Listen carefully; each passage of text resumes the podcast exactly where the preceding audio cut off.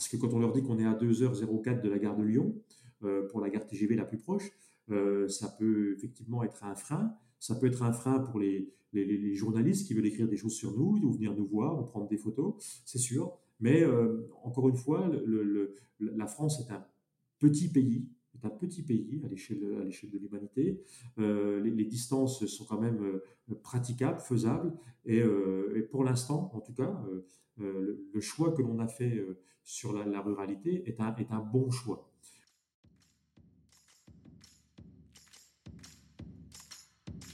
Bienvenue sur Comment t'as fait, le podcast de ceux qui veulent comprendre concrètement comment les autres ont fait. Je m'appelle Julien Hatton, je suis cofondateur de l'agence de communication BuzzNative et je vous propose de partir ensemble à la rencontre d'entrepreneurs et dirigeants passionnés et passionnants, pas toujours dans la lumière, mais qui font pourtant rayonner leur structure et leurs équipes. À ces profils au parcours non linéaire, audacieux ou encore atypiques, je n'ai qu'une seule envie, leur poser la question comment t'as fait?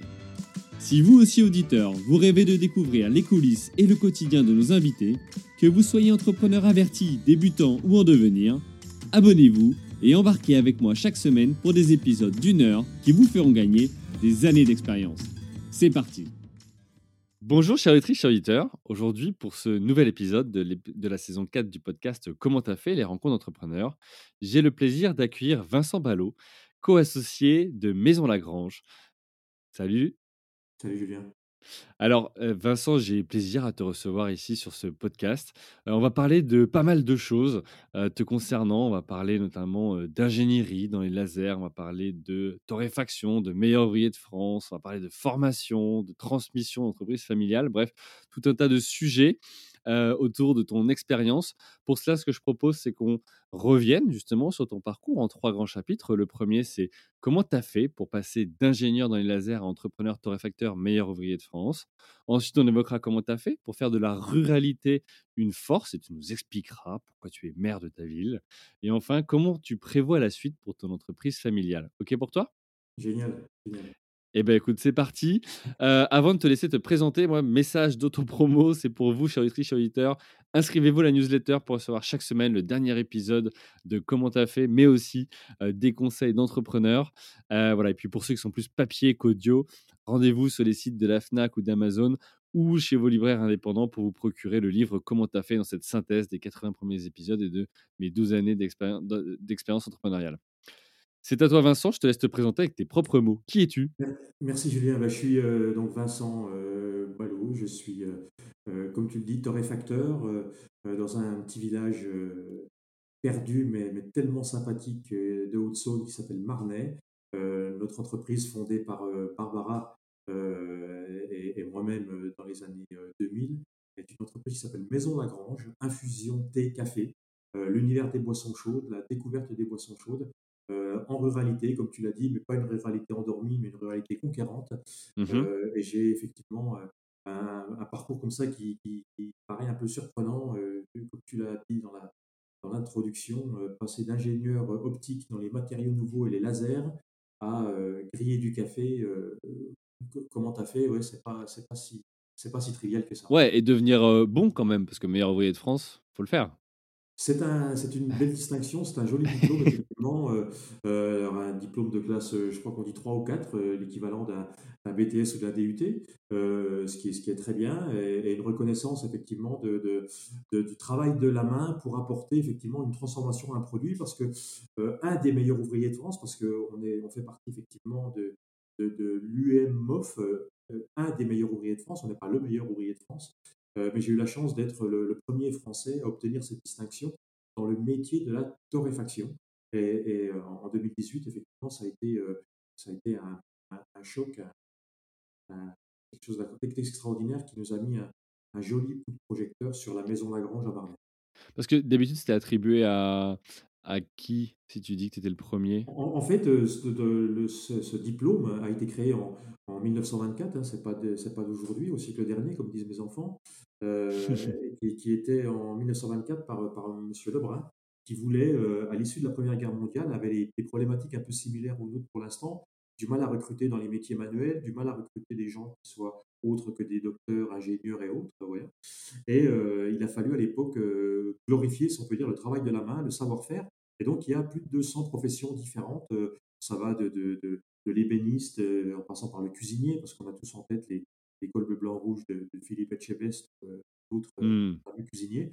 mais il y a aussi des gens dans, dans la, dans la sellerie, dans la maroquinerie, dans, dans le travail du verre. Et la torréfaction a été élu, j'allais dire, ou a permis de, de, est maintenant euh, qualifié dans cette, dans cette belle écurie, dans cette belle, cette belle compagnie des MOF, euh, parce que après, euh, après la reconnaissance par l'UNESCO de la table française comme élément du patrimoine immatériel de l'humanité, eh bien la, catégorie des boissons chaudes n'était pas représentée.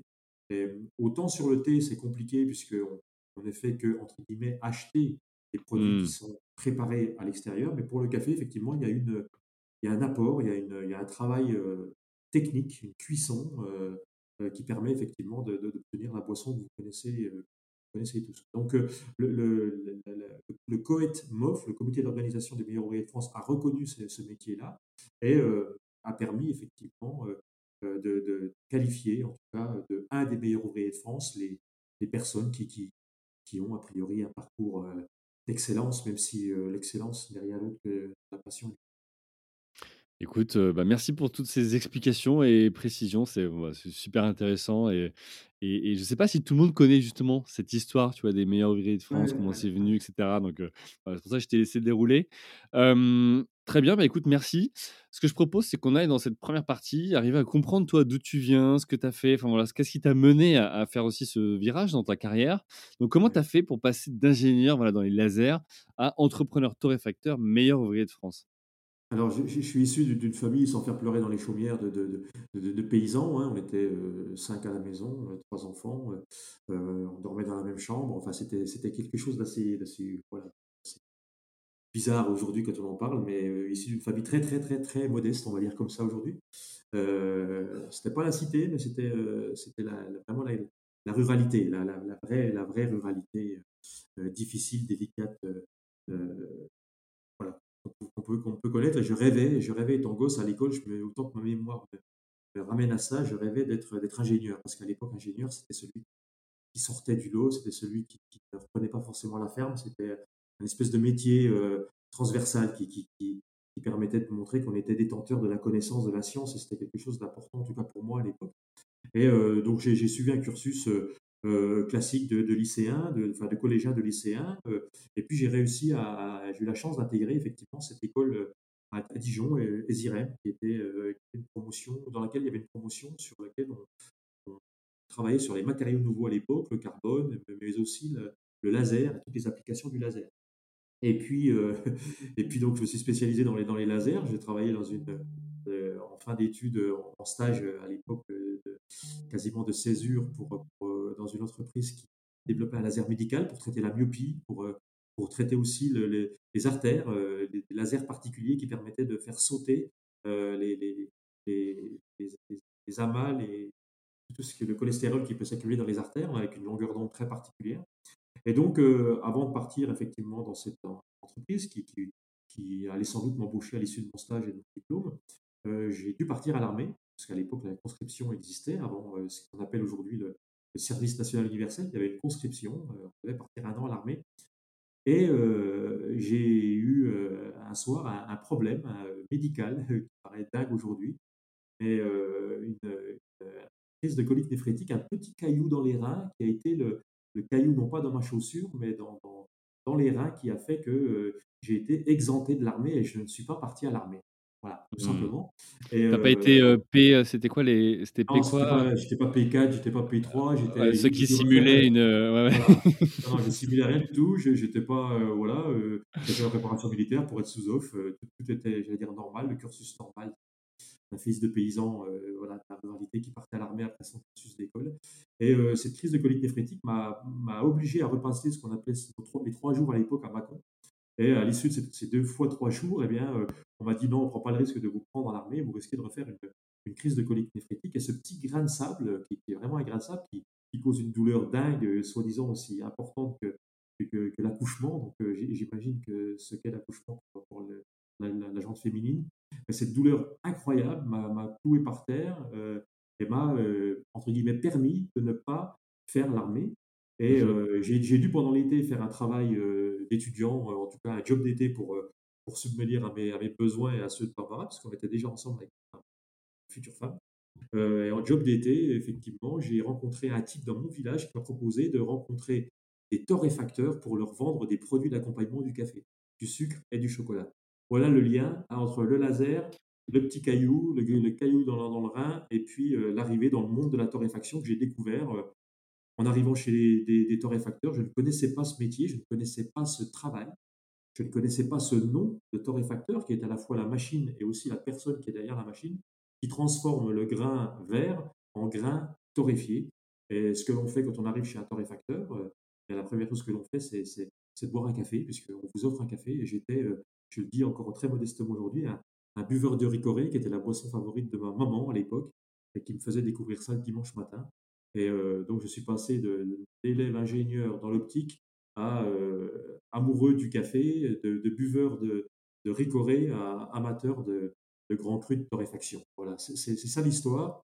Une histoire assez dingue de rencontres, de, de, de la vie, d'opportunités saisies un jour, qui, m'a permis de, rencontrer des gens aux quatre coins de la France, parce qu'à l'époque, je me baladais avec, des, avec le bottin, comme on l'appelait à l'époque, avec l'annuaire, il n'y avait pas encore de téléphone portable, et dans les pages jaunes, il y mh. avait une case torréfacteur, et j'allais frapper à la porte de ces gens-là pour euh, leur vendre des, des, des produits d'accompagnement.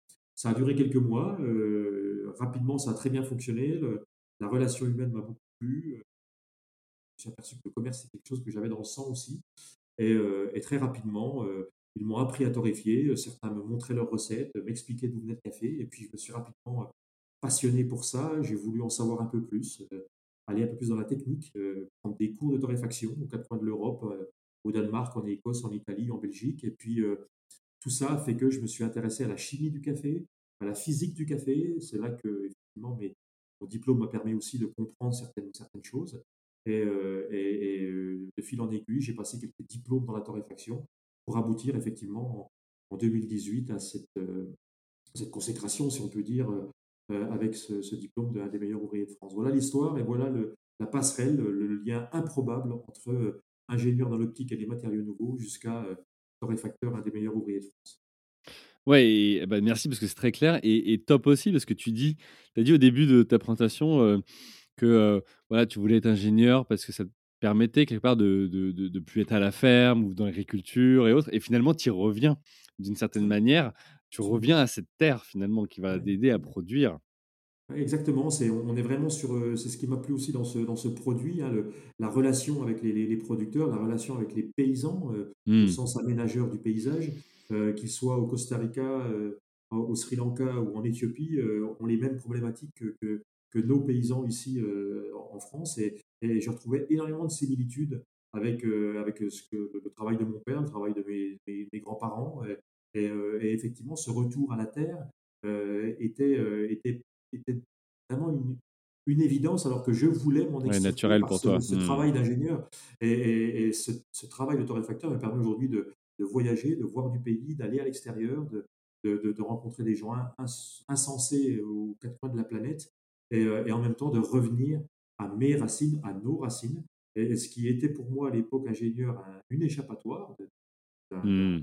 Carcan un peu, un peu familial, local, assez, assez triste, on va dire. euh, euh, sans faire pleurer dans les chaumières, mais à quelque chose d'aujourd'hui euh, magnifique de, de- de- transmission, de, regard de ce qui se fait ailleurs et de, de, oui, de- et de retour aussi au pays quand, quand, je reviens après avoir vu un producteur de café. Alors, c'est intéressant parce que tu disais tu parles justement de Costa Rica et cetera. On sait que le café vient, en grande partie notamment, d'Amérique du Sud et de et de ces contrées, mais on a du bon café en France? Alors, il y a, on, on a un café français. Mmh On a du café français euh, à l'île de la Réunion, au territoire ultramarin.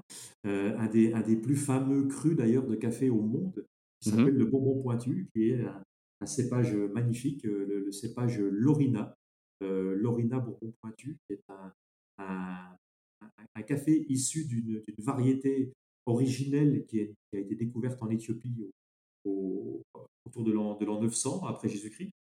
Et cette variété typica a muté euh, sur l'île Bourbon euh, sous forme d'un café euh, qui ressemble à une, à une coque de bateau, euh, une, coque, une pirogue, on va dire, mmh assez pointu. Et ce, ce Typica, qui était le cépage, la variété Bourbon de l'espèce Coffea arabica, est devenu le Lorina. Et ce Lorina a une caractéristique très particulière, c'est qu'il a le taux de caféine le plus bas de la planète en arabica.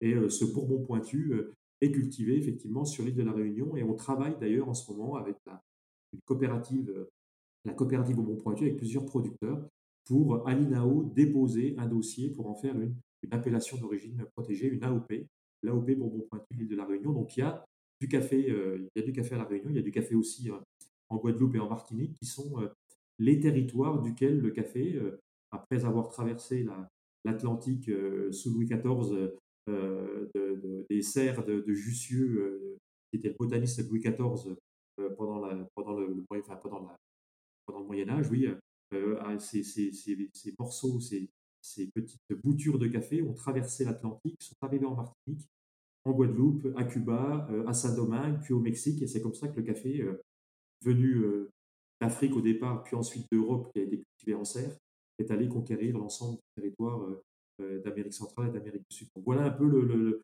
parcours du café rapidement en quelques secondes. super pour l'histoire. C'est en quelques secondes.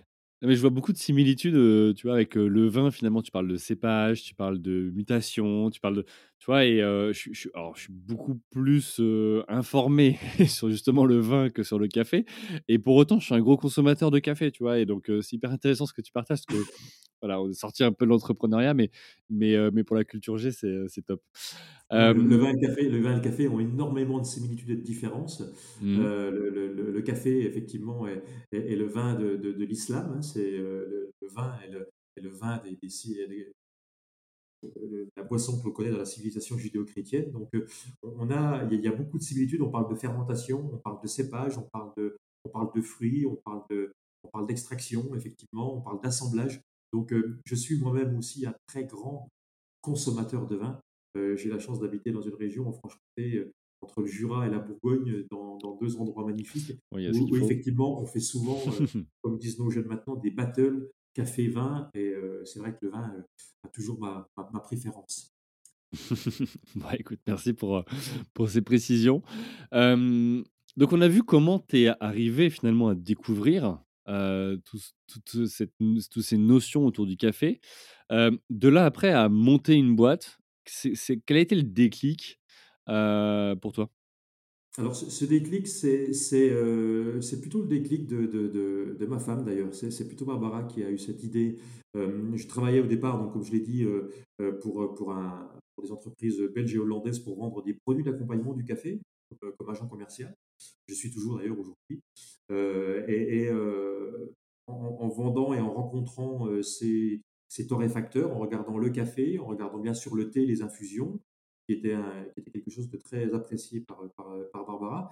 On avait souvent la, remarque de nos, de, potes qui nous disaient Mais ouais, vous bossez dans le café, dans le thé, dans, dans les infusions, et on ne voit jamais vos produits parce qu'effectivement, on travaillait pour le compte de tiers ou en marque distributeur ou, ou, en importation et en exportation, mais jamais sur une marque propre. Et, Barbara a eu l'idée dans nos bureaux un jour de, de, créer une, boutique euh, qui était, euh, que je regardais un peu avec dédain, je dois le reconnaître. Euh, c'était pas très sympa de ma part d'ailleurs, en disant vas-y, occupe-toi de ta boutique, ce sera sympa. Et, et, c'est comme ça que le, la grange est née, en fait. L'ADN, l'histoire de la grange, c'est ça, c'est une histoire, une idée de Barbara qui voulait proposer des produits que l'on travaillait d'un point de vue export ou grand export, de le proposer au niveau local en, en B2C, D'où mmh l'idée, et c'est là que l'idée est venue de créer une boutique, puis ensuite des corners euh, infusion thé, puis des corners café. Et c'est comme ça que la grange est née. D'accord. Ok. Bon, bah, écoute, donc euh, finalement, une, l'entrepreneuriat en couple? Complètement. Complètement. 100% en couple. Euh, c'est, vraiment cette, ce 50-50 qui a fait avancer les choses. Le, le côté, le côté global parfois que je peux avoir, le côté détail de, Barbara, le, le, contrepoids de ce que je peux des fois euh, amener ou détruire et de ce qu'elle peut créer. Euh, c'est vraiment ça, c'est vraiment une histoire, euh, une histoire complètement et pleinement familiale. Comme je l'ai dit rapidement tout à l'heure, elle, elle était fille de, restaurateur, moi fils de, paysan. Et, c'est un peu la, rencontre, on dit souvent de la, fourche à la fourchette. Et, et ces côtés terre, gastronomie, a, résonné à un moment sur des, produits qu'on n'attendait pas, sur lesquels on n'était pas attendu. sur la catégorie des boissons chaudes. Et, c'est comme ça que cette histoire de, de coupe est devenue une histoire d'entrepreneuriat. Mmh. Ok, bon écoute, c'est beau et une belle complémentarité. je propose qu'on passe au, deuxième, chapitre de cet épisode. comment tu as fait pour faire de la ruralité une force? Alors, tu viens de nous expliquer ce qui t'a mené à l'entrepreneuriat. On a compris que vous avez commencé par la, la, boutique. Mais pourquoi à un moment donné, tu n'as pas eu l'appel, tu vois, j'en sais rien, d'une autre ville, de l'étranger ou autre, parce qu'il y a beaucoup de voyages, parce qu'il y a beaucoup de choses, voilà. Et pourquoi au contraire, tu as décidé, dans ton village de 1500 personnes, de dire, OK, nous, on va développer notre activité autour du café Pour une, pour une raison très simple, un leitmotiv très simple que, que, Barbara a souvent à la bouche, parce que les, les ailleurs sont ici. Les mmh. ailleurs sont ici. Et à Marnay, qui est le village natal, notre village de, de, de, cœur, de, de, naissance, de, de, création de tout ça, nos racines sont très importantes. Et, et les, les, racines d'un arbre sont importantes. On a envie de construire l'avenir, de se projeter dans l'avenir. C'est difficile de le faire sans fondation. Et le faire en ruralité, c'est c'est pas souvent, c'est pas toujours facile parce que effectivement, tu l'as dit, 1500 habitants, euh, au cœur de la Haute-Saône, un département de 200 000 habitants, ce qui peut faire rire euh, certains, au cœur de la Franche-Comté, très très peu, très très peu euh, identifié et identifiable depuis Paris ou depuis l'étranger. puis on parle de Paris, on parle de la France, et quand on est à l'étranger, effectivement, on regarde l'Europe et, quand on zoome et qu'on zoome et qu'on rezoome, on est un peu dans le, dans le Google Earth, ce que là, on descend effectivement à la, à, mmh. l'échelle, à l'échelle microscopique. On se demande ce qu'on fait là. Mais en même temps, je, l'ai dit tout à l'heure en préambule, euh, les ailleurs sont ici. Effectivement, tout est dans tout et, et, les, les, choses que l'on rencontre ici euh, sont des, des, choses que l'on ramène d'ailleurs. Et, et on, l'a fait ici à Marnay euh, parce que pourquoi pas? Parce que effectivement, même si c'est compliqué de recruter du monde sur un, vivier, on va dire, humain un peu moins important que sur Paris, Lyon ou les grandes métropoles. Il y a quand même aussi dans nos secteurs des, qualités de vie, des, énergies, des, façons de voir et des, envies de, travailler qui sont différentes de ce que l'on peut trouver ailleurs. Et, cela résonne complètement avec le, travail de sourcing que l'on fait, moi et Barbara, monde du thé et du, café, quand on, va effectivement à la rencontre de nos producteurs, des, de nos partenaires, des gens qui travaillent avec nous, euh, on s'aperçoit effectivement que cette ruralité, dans le monde de l'agroalimentaire, bien sûr, est, capitale. Et il nous paraissait pour nous, euh, dans un métier de l'agroalimentaire, extrêmement important de rester là où on est, euh, parce qu'effectivement, on est d'ici, parce que le, quand on est loin du clocher, ça, ça, me, ça me gêne. J'adore partir, mais j'adore revenir. Et puis, mmh. ça nous a permis aussi de, de, garder euh, euh, de, l'ingénierie, de, l'intelligence, de la matière grise dans nos secteurs ruraux. Parce que nos, secteurs, effectivement, la, ruralité en général, souffre de euh, la, fuite des cadres, la fuite des enfants, l'envie de, nouvelles technologies.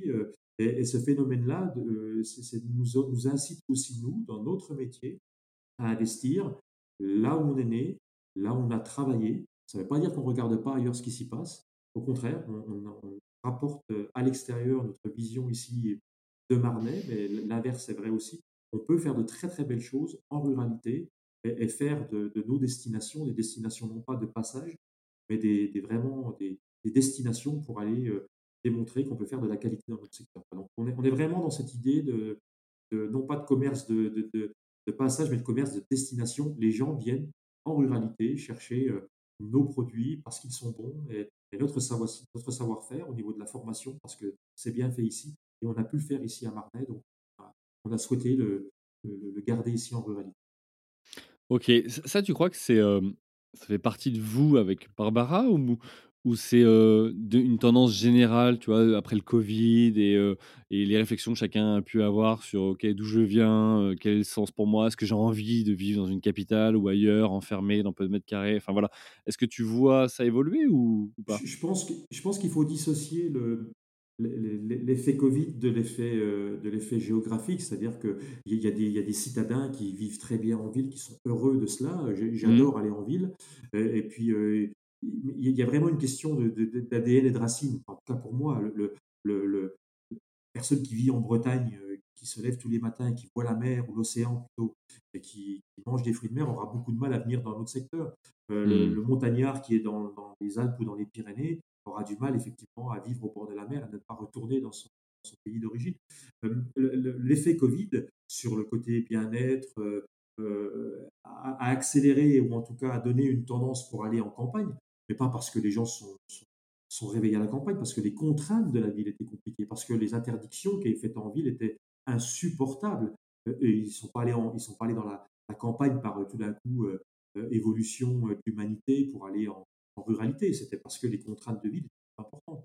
Donc, nous, ce que l'on démontre, c'est qu'on n'a pas une réaction défensive de, de, de, la, ruralité pour aller en ville. C'est qu'effectivement, nous nous y trouvons bien, on peut y faire de belles choses.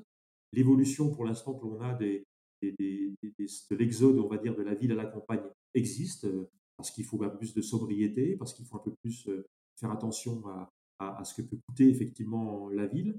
Mais, mais je pense que euh, ce n'est pas vraiment lié, c'est pas vraiment lié au, Covid, tout ça. C'est, euh, euh, Il y a peut-être des, gens qui ont envie de retrouver du sens aux choses, mais, mais, on peut trouver du sens en, en ville, je pense que c'est tout à fait possible. Ok.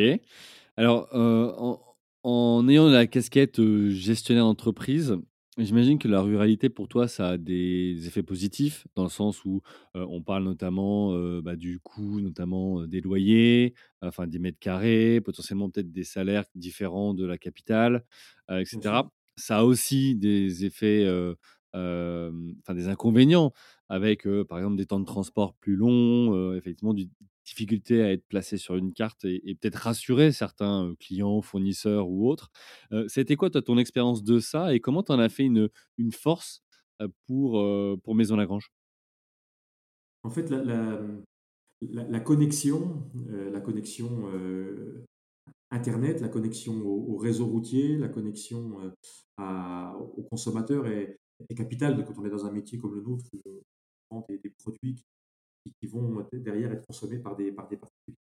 Donc, tu, tu, mets le doigt effectivement sur l'avantage la, effectivement qu'on peut avoir à être en campagne avec, euh, avec ce, ce, coût de la vie réduit, hein, incontestablement. Euh, les, mètres carrés d'une entreprise, euh, pour construire une entreprise dans notre secteur, c'est autour de 20-25 euros le mètre carré. Donc, c'est effectivement très intéressant. Oui, ça, oui. D'un point, de vue, point de vue foncier, on va dire. Le, le, coût moyen des salaires, effectivement, n'est pas le même que celui qu'on peut avoir en ville ou à, ou à Paris. Hein, quand on fait la, l'expérience, nous, de tenter de recruter des, des, commerciaux, des marketing euh, à, la ville, à, Lyon ou à Paris, le, niveau de salaire est absolument, absolument pas le même. Euh, effectivement, il y, a, y, cet avantage-là. L'inconvénient, tu l'as dit aussi, c'est qu'effectivement, le, réservoir euh, d'êtres humains en campagne est à, un pont. nous, ce qui nous a, ce qui nous a aidé, c'est de, de, travailler sur la, la qualité.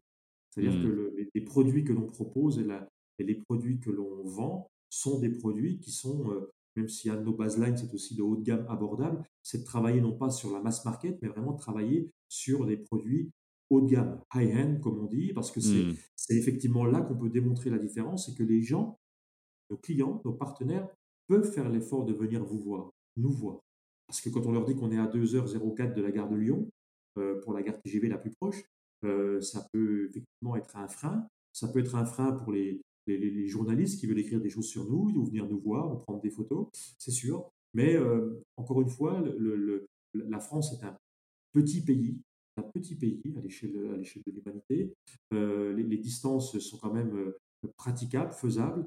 Et, pour l'instant, en tout cas, le, choix que l'on a fait sur la, ruralité est un bon choix le, un autre inconvénient que tu n'as pas souligné, mais qui est très important, c'est le, la, la, perception que les, les, voisins ont de toi en ruralité, parce qu'effectivement, tu évoquais tout à l'heure, 1500 habitants, 2000 habitants, 14 000 habitants.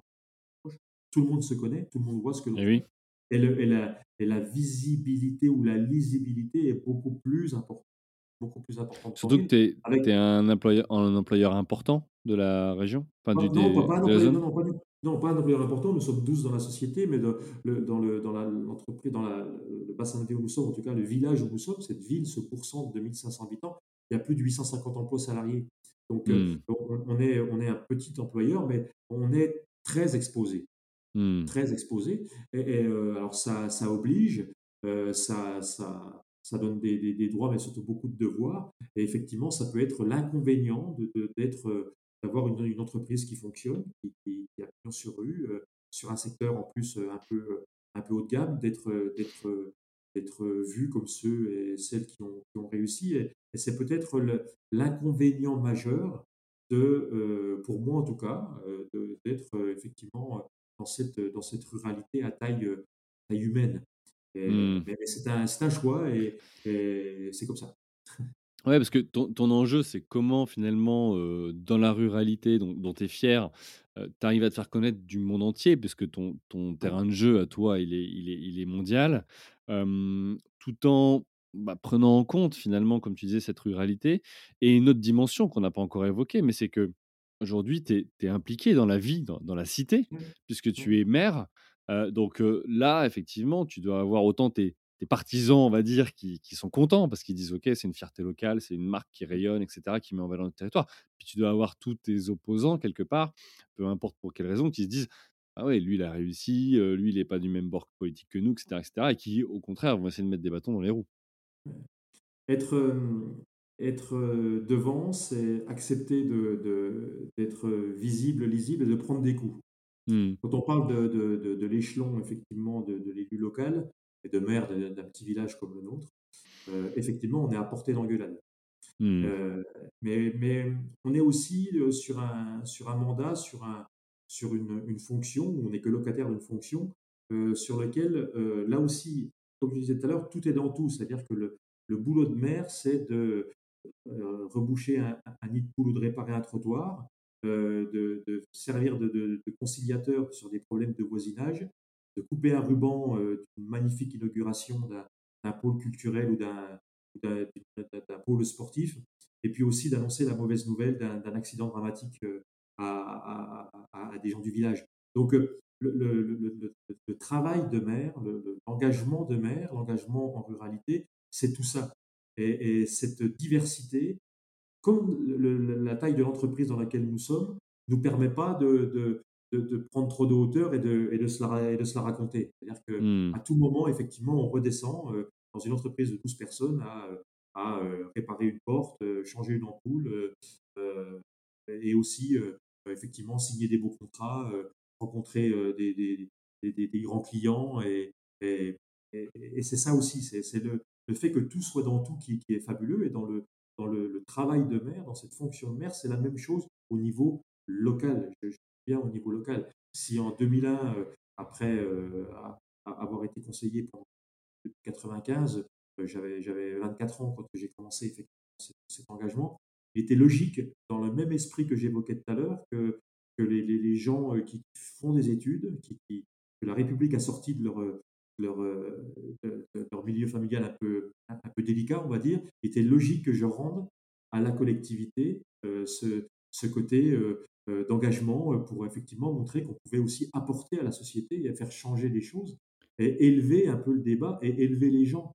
Euh, c'est très, c'est pas du tout péjoratif ce que je vais dire là, mais élever non pas au sens de l'élevage de, l'élevage bovin de 1000 de 2000 vaches, c'est élever les gens un peu plus haut qu'ils ne sont. Si on peut contribuer à ça avec avec la culture, avec l'apport de ce qu'il y a à l'extérieur, avec l'entrepreneuriat, avec, euh, avec etc., beaucoup de choses, le sport et autres, si on élève un peu la, condition humaine, on aura réussi beaucoup de choses. C'est dans, dans, ce sens-là que l'engagement que l'on a, que ma femme a, a, eu et a aussi, euh, on souhaite aussi s'engager localement parce qu'on ne peut pas sans arrêt se plaindre de ce qui se passe sans, euh, à un moment, retrousser les manches et puis y aller, avec tous les travers, toutes les difficultés, toutes les, tous les, les, les engueulades que l'on peut avoir et toutes les, comme tu l'as dit tout à l'heure, les, les 50% de contents et de mécontents que l'on peut faire, puisque s'engager, c'est ça aussi, c'est forcément cliver, c'est forcément créer 50-50 à un moment. Il n'y a pas de, il y a pas de mmh. gens, euh, sauf en République bananière, où on peut encore euh, être élu à 90%. Euh, il, y a, il, y a, forcément un clivage qui se fait parce que les choix collectifs ne sont pas les choix individuels.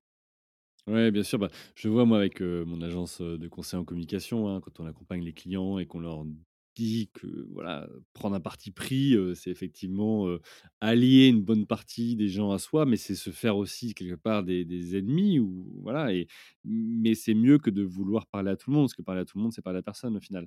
Donc, Choisir, c'est renoncer. Et quand on fait un choix, effectivement, on renonce. Mais on peut, on peut concerter, on peut, on peut discuter, on peut prendre le pour et le contre. Quand la décision est prise, il faut la prendre. Alors, tu disais, moi, c'est c'est un moyen de rendre et de et de de donner finalement à à cette, heu, localité. Heu, pour autant, d'autres pourraient penser l'inverse et dire: «Bah, c'est en c'est encore prendre puisque tu es payé». Alors, je sais que c'est en fonction des tailles, tu vois? Mais pour être maire, Mmh. est-ce que tu as eu ce genre d'opposition? Et et et ma question derrière après, c'est comment tu arrives à allier à la fois un un engagement, local avec une activité comme la tienne où il y a des déplacements et il y a, une équipe à gérer? Alors 2 aspects, heu, l'aspect financier est très facile à à à éluder, l'in l'indemnité de maire d'une commune de 1 500 habitants, c'est pour ma part 1 200 euros par mois, qui qui ce qui ne correspond, à pas grand chose par rapport à effectivement, ce que je, ce que je perçois, au niveau de l'entreprise et aux et aux aux marges que nous dégageons. De manière Mmh. très très claire, une indemnité, c'est vraiment une indemnité, c'est-à-dire que le Mmh. temps je ne consacre pas à l'entreprise et il y a beaucoup de temps que je ne consacre pas au développement d'entreprise pour la mairie, il est payé par cette indemnité. Le Mmh. il n'y a jamais eu, heu, en tout cas, je n'ai jamais entendu de de de problématique de ce genre-là sur la la commune de Marnay. Je ne perçois pas les indemnités maximales, heu, je ne cumule pas non plus les les Les mandats, heu, donc il y a pas a de problème par rapport à ça. Maintenant, le le la 2 chose que tu évoquais qui est la plus importante, c'est comment est-ce qu'on peut être, heu, dirigeant du co-dirigeant avec Barbara d'une entreprise de 12 personnes et en même temps s'occuper d'une commune de 1 500 habitants? Mmh. Eh bien, c'est très simple, c'est la délégation. J'ai j'ai la chance d'avoir des équipes extraordinaires. Mmh. Je je pèse mes mots quand je dis ça, des gens qui sont extraordinaires, c'est-à-dire que qui sont, heu, dans une situation de de de de soutien, de de confiance, heu et il y a pas de de de réussite sans les équipes, hein. On le dit souvent, c'est un peu une tarte à la crème, tout seul plus vite, ensemble plus loin. C'est exactement ça qui se passe.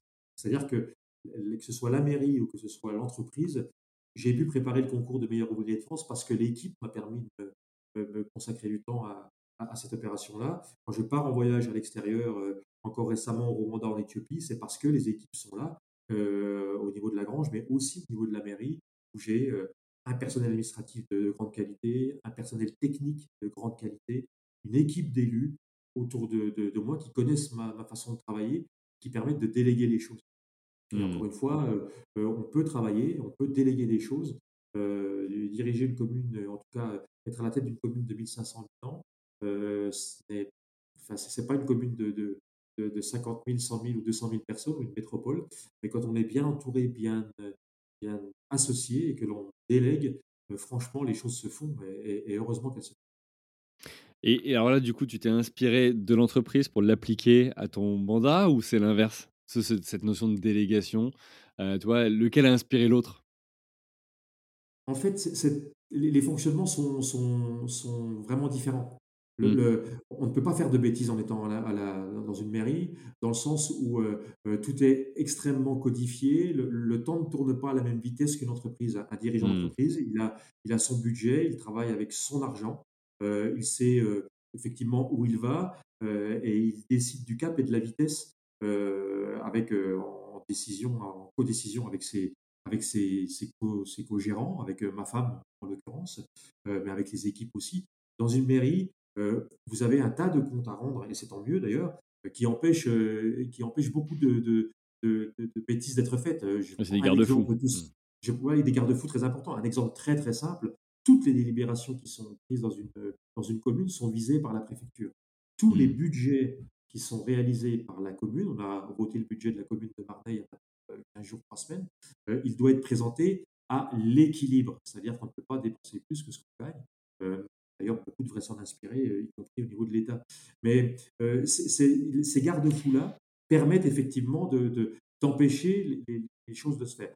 Donc mais sur ta question de départ sur la conduite des affaires par rapport à la délégation, l'esprit de délégation, l'esprit d'entreprendre, l'esprit de d'e d'explorer des nouvelles choses, heu, effectivement, heu, s sont je ne sais pas qui amène à l'autre, mais en tout cas, il y a effectivement un esprit un esprit d'en d'entreprise que l'on peut retrouver effectivement à la à la à la mairie de Marnay parce que le fait d'être engagé dans la vie, privée, aux commandes d'une entreprise avec, heu, avec Barbara, heu, n'est évidemment pas le même, heu, la même position qu'un maire, retraité, ou, ancien fonctionnaire, si tu veux, qui n'aura peut-être pas effectivement les mêmes notions que l'entreprise. Alors, je ne dis pas qu'il faut que tous les maires soient que des chefs d'entreprise, mais en tout cas, il ne faut pas forcément être à la retraite ou, ou être fonctionnaire pour exercer un, travail d'élu ou une fonction mmh. d'élu. Donc, voilà, mais, mais, encore une fois, l'entreprise, c'est un monde privé sur lequel on joue avec, entre guillemets, son argent. on est avec des collaborateurs.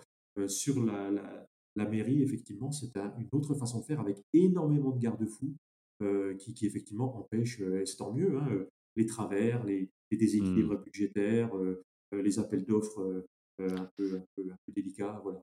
ce que tu disais, il faut que la mairie présente un budget à l'équilibre pour les entreprises aussi, hein, hormis effectivement si tu as levé des fonds, si tu es capable de supporter des pertes, mais, c'est un peu le même principe. je vois l'heure qui, tourne et, on a avancé, mais j'aimerais, avant qu'on aille dans la dernière partie, évoquer avec toi Maison Lagrange en soi. On a parlé tout à l'heure de café, on a parlé de thé, on a parlé de formation. C'est quoi aujourd'hui les activités que vous proposez et votre modèle économique? Alors, on a différentes, euh, différentes DAS, hein, euh, différents domaines d'activité stratégique. Une activité B2C avec euh, effectivement une, une, boutique et un site internet qui, qui fonctionne. Donc, tu vends en ligne ou sur lesquels on vend en ligne, absolument. Mmh. qui permettent de démultiplier, enfin, en tout cas de, doubler un peu le, chiffre d'affaires de notre boutique de, de, village, ce qui est un, élément important. On a une, une, une, activité B2B où là, effectivement, on s'adresse à des, à des réseaux de, de cavistes, d'épiceries fines, quelques belles enseignes comme, comme la Grande Épicerie à Paris, euh, euh, le Galerie Lafayette, euh, un peu à l'export sur l'Italie, la Corée, peut-être demain le Japon. Donc, activité B2B de cet ordre-là.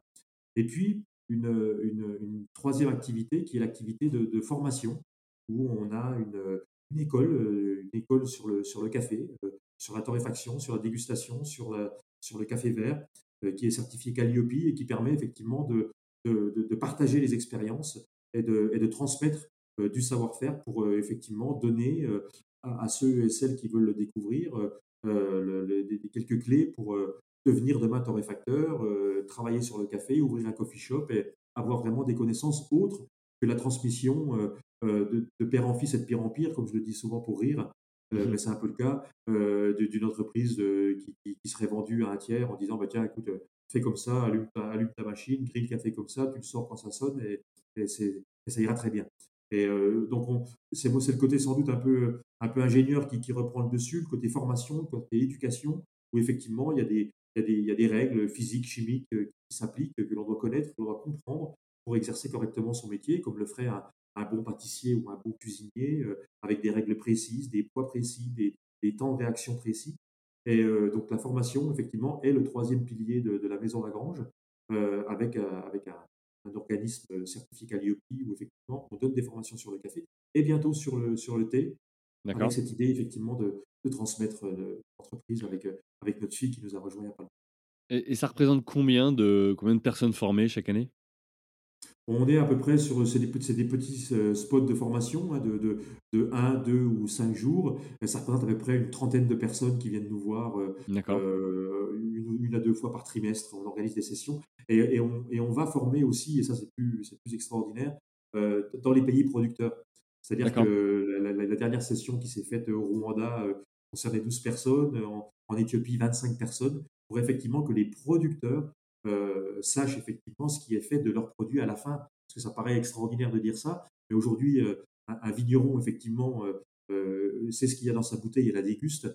Mais dans le monde du café, très peu sont les, dans, à part certains pays, mmh. très peu sont ceux qui savent ce qui est fait de la cerise de café que l'on cueille et ce qu'on obtient à la fin. Et notre idée, c'était effectivement, et c'est toujours d'ailleurs, de former en pays producteurs euh, les producteurs à la torréfaction pour qu'ils fassent de la valeur, qu'ils augmentent un petit peu leur niveau de vie, parce qu'effectivement, il n'est pas normal que le torréfacteur euh, fasse euh, le maximum de marge sur les dix dernières minutes de vie du café, alors que lui, le producteur, il a mis cinq ou dix ans à, produire depuis un, champ qu'il a commencé à planter. Donc on a cette volonté d'augmenter la valeur, d'augmenter, d'élever le niveau de la classe moyenne dans ces pays producteurs pour qu'effectivement ce produit au départ, euh, euh, qui n'est pas forcément un produit euh, naturellement cultivé dans ces pays-là, hein, puisque ce n'est pas un produit dont on a besoin pour vivre, pour manger, mais soit aussi une source de revenus et une source de, revenus et de futur pour les familles des, producteurs. la- C'est ça notre engagement dans la formation.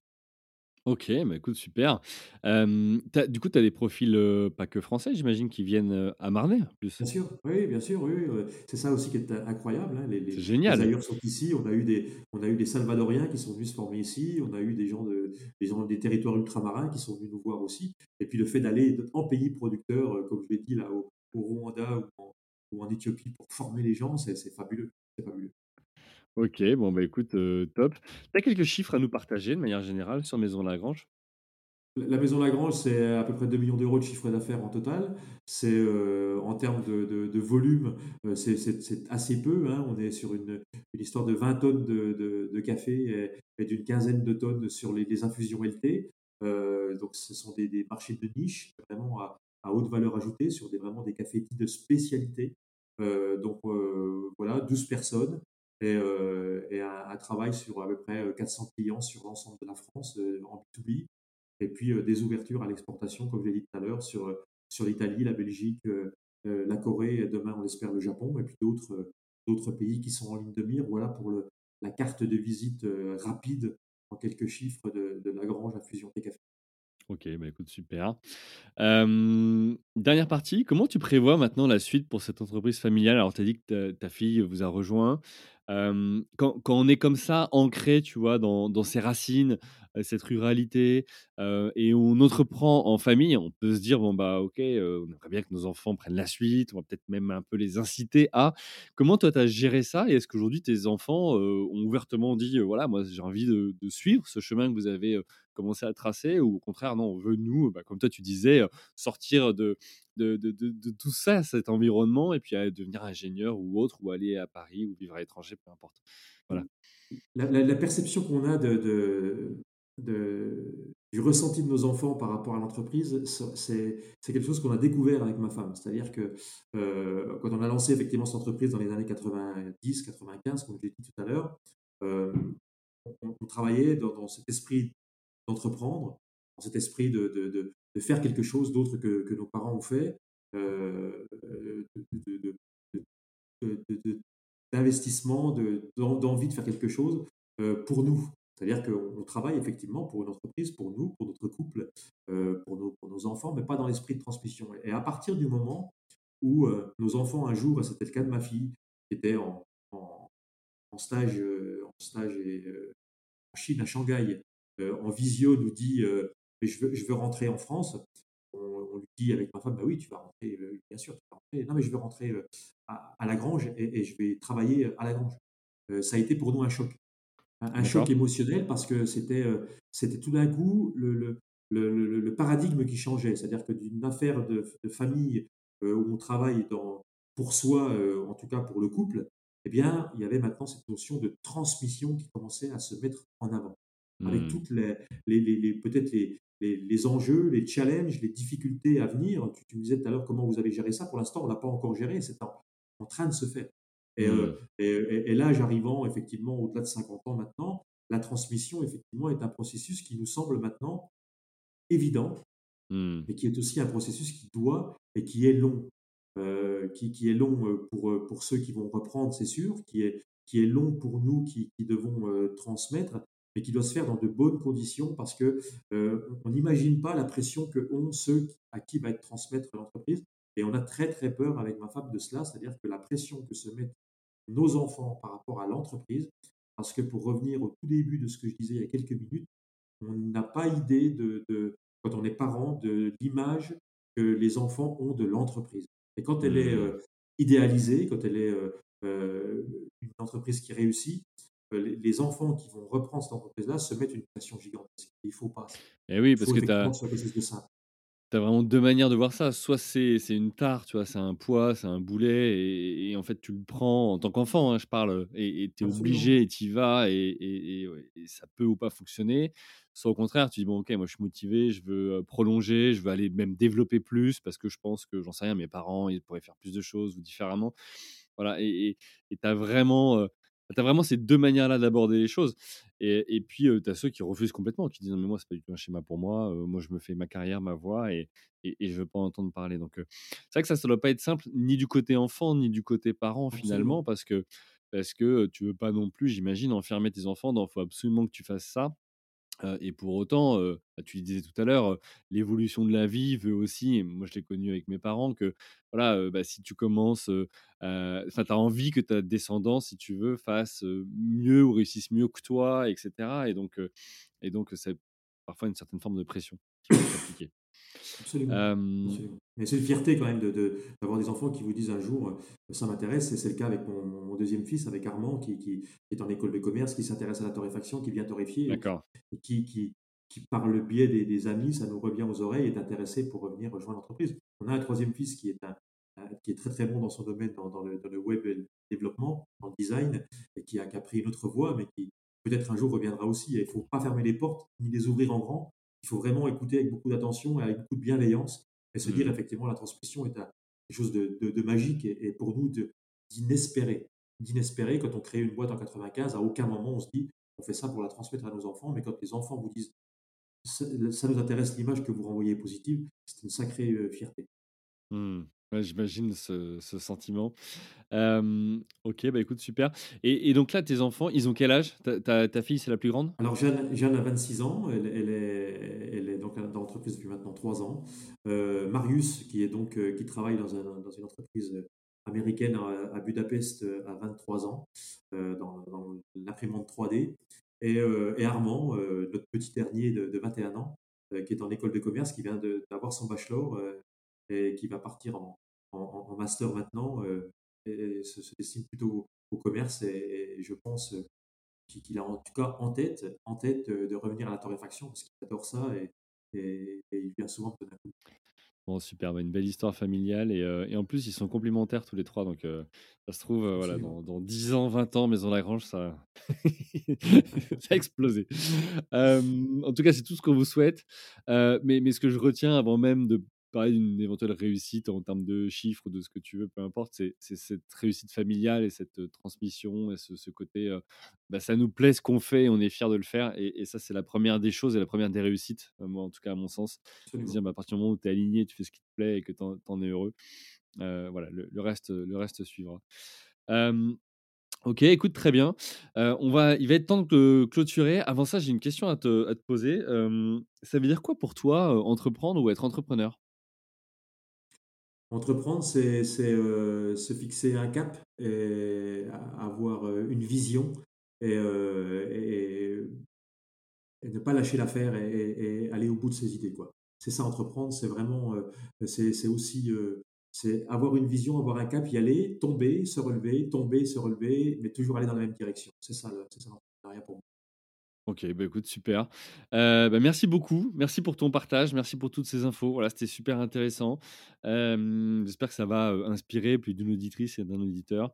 et, je suis aussi fier et content, moi, de pouvoir mettre en avant différents territoires tu vois, de, de, la France et pas que le stéréotype, tu vois, parisien, start-upper, etc. Même s'il y en a aussi. Et, mais voilà, il y a différentes formes d'entrepreneuriat et, et, je suis ravi de pouvoir mettre en lumière les, différents types d'entrepreneurs qu'on peut rencontrer. Pour tous ceux qui veulent en savoir plus sur Maison Lagrange, maison-lagrange.com, c'est le site internet pour aller commander du café, du thé. tu as parlé de formation tout à l'heure, mais est-ce que tu fais les, les, journées un peu team building ou découverte entreprise autour du café? Oui, oui, on, a, on a des possibilités effectivement d'accueillir régulièrement des, des, des, entreprises qui, qui viennent faire des masterclass de, de, torréfaction, de découverte des infusions thé. donc il y a possibilité de le faire absolument. C'est toujours, toujours amusant de leur reparler de l'histoire, l'histoire du café, de déguster. Écoutez, si vous voulez euh, voilà, surprendre vos équipes, euh, vous pouvez euh, contacter Vincent. 2h04 de Gare de Lyon, attention. Hein. Absolument, attention. 2h04 C'est accessible. Besançon, Franche-Comté, TGV. On peut faire l'aller-retour dans la journée. À Paris, absolument. ouais, j'ai eu pendant un an l'occasion d'aller tous les 15 jours à Besançon et, je peux dire que cette, cette, zone, cette région est super. est, super. Donc voilà, n'hésitez pas un grand merci à vous tous pour bah, vos écoutes, votre fidélité, pour vos messages. c'est grâce à vous que chaque semaine, je peux voilà, continuer à vous partager ces retours d'expérience d'entrepreneurs au masculin et au féminin. Inscrivez-vous à la newsletter pour recevoir le dernier épisode. Partagez au maximum ces épisodes. Et je vous dis à la semaine prochaine. Bye. Merci à vous, chers auditeurs, d'avoir suivi l'épisode jusqu'au bout. Si vous êtes arrivé jusqu'ici, c'est que le podcast vous a plu. Alors pour nous aider à continuer, rendez-vous sur votre plateforme d'écoute de podcast préférée et laissez-nous un avis 5 étoiles avec un commentaire positif ou un message pour notre invité du jour. Parlez du podcast autour de vous, c'est le meilleur moyen de nous aider à vous proposer du contenu de qualité. C'en est fini pour aujourd'hui, un grand merci à vous et à la semaine prochaine.